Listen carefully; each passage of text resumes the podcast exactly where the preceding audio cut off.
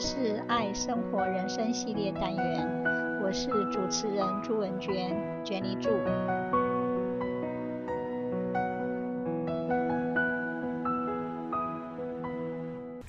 Appearance versus deep-rooted essence. We form our first impressions from faces and appearance. There is considerable agreement in our impressions, which carry significant social outcomes.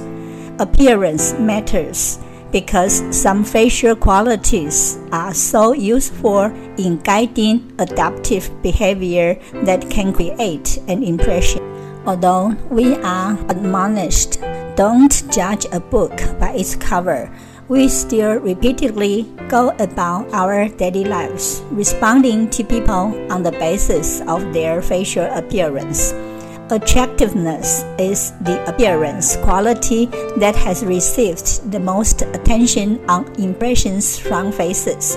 Facial impressions are shaped not only by a face specific features, but also by our own beliefs about personality. Nowadays, using more social media has also been linked to people's feelings, perhaps which are less satisfied with their bodies. That is because images on social media have caused them to worry about their body images. For children in a family, how parents think, act, and speak about their own bodies and their children's bodies affect their children's body images in both direct ways. Besides, it is normal right now for young people to feel dissatisfied with their looks from time to time, thinking that their skins are so blemished, their noses are too small, or they are too short. Moreover, it is also very normal for women and increasingly men to feel some negativity towards their appearance. Indeed, in our modern time, most people check how they look in the mirror, use makeup to enhance certain features, or change their hairstyles to feel more confident. If feeling dissatisfied becomes more constant, it could be a sign of mental problems such as anxiety and depression. Appearance focuses attention. When we are worried about something, it is natural for us to focus on it more and more.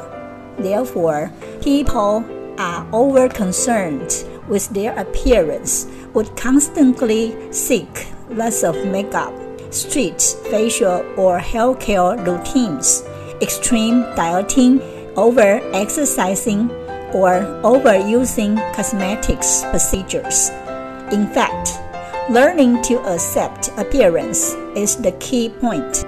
By the way, our appearance cannot control our whole bodies.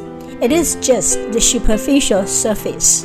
It really doesn't mean that we have the same diluted essence as well. The deep rooted essence of our lives is the essence of our hearts and feelings. For example, it is just as we think about why we are here, what keeps life going on this earth, how life started, what happens after death, why a plant grows from a seed, why we would die, whether there are other planets existing in the galaxy or not, etc. And it's critical to understand the true source of our being in order to be able to respond to such issues. Actually, we are the persons who have certain beliefs, thoughts, tendencies, desires, memories, and dreams. We will become someone else if we don't know who we are. The majority of people end up being someone else. Because of this, we mask our genuine selves and adopt other people's identities. If a person wants to become the real person he is meant to be, he must accept himself and take responsibilities for himself. What could be more natural than experiencing our true deep rooted essence? When the mind is quiet for a moment, we can find ourselves automatically in the moment where peace, happiness, contentment, and joy are available. It is the source of all motivation, action, communication, creativity, insight, inspiration, vision, ideas, and wisdom. But it's not easy to get that moment. We need to focus on the present moment. Fact, we are quite aware that we don't have to only depend on our mere appearance to live in this world. On the contrary, our deep rooted essence is more important than our appearance. The deep rooted essence of our lives is goodness. Being good, by definition, is being kind, generous, virtuous, and striving for high quality in all settings. Goodness has its own rewards. People like and trust good people, and people are inspired by those who seek goodness and behave as such. Good intentions are not necessary to be saintly. To enjoy a cup of coffee, to eat a decent breakfast, to lock the door gently, to get to work on time, to be conscientious, to feel safe, to care for a family, to be a decent person, to avoid trouble, to hurt less, to enjoy something sweet not to quarrel with others, and to live to see the sun rise are all good intentions. Good intentions are maybe small, but they still matter. When we show our good and positive intentions to others, we feel safer, more supported, and happier. And when others feel that they get our good intentions, they feel seen, appreciated, and more inclined to treat us well. Seeing a recognition of our and others' good intentions can be a powerful experience. We'll meet lots of courtesies, good efforts, desires to be understood, loyalty to friends, and kindness. Goodness lets us find our passion our passion is the foundation of our giving. It is not how much we give, but how much love we put into giving. It should not be simply a matter of choosing the right thing, but also a matter of choosing what is right for us. Goodness lets us give our time to others. The gift of time is often more valuable to the receiver and more satisfying for the giver than the gift of money. We don't have the same amount of money, but we all have time on our hands and can give some time to help others. Whether we devote our lifetimes to service or just give a few hours each day or a few days a year. We were born to be the special persons and live the life we want. We don't have to follow the trend, conform to the norms, fear judgments, and live up to the expectations of others. We are blessed with our set of abilities, talents, and strengths.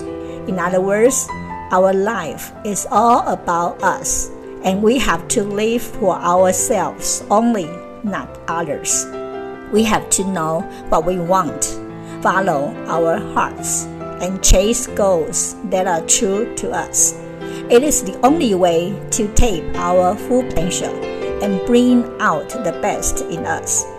Life is meaningful when we live it being true to ourselves and guided by our inner compass. We know why we are doing what we are doing and each action of ours is purposeful and holds value for us. People who follow their hearts and authenticity are present. They are comfortable and carefree. Therefore, when we follow our own hearts, we don't have to bother about doing things to please others because we live for ourselves. And our dreams and goals are our utmost priorities. When we follow our hearts, we take ownership of our life into our hands and stand by our decisions and choices. There's no place for regrets or feeling sorry for ourselves because we accept the consequences of our actions and learn to deal with them. The essence of life is to feel fulfilled. Fulfillment lies in the journey. It is not a destination that we want to reach.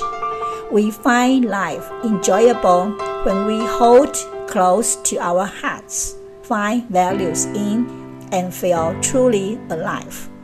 We're the happiest when we stay true to our deep rooted essence within. Thanks for listening. Bye bye.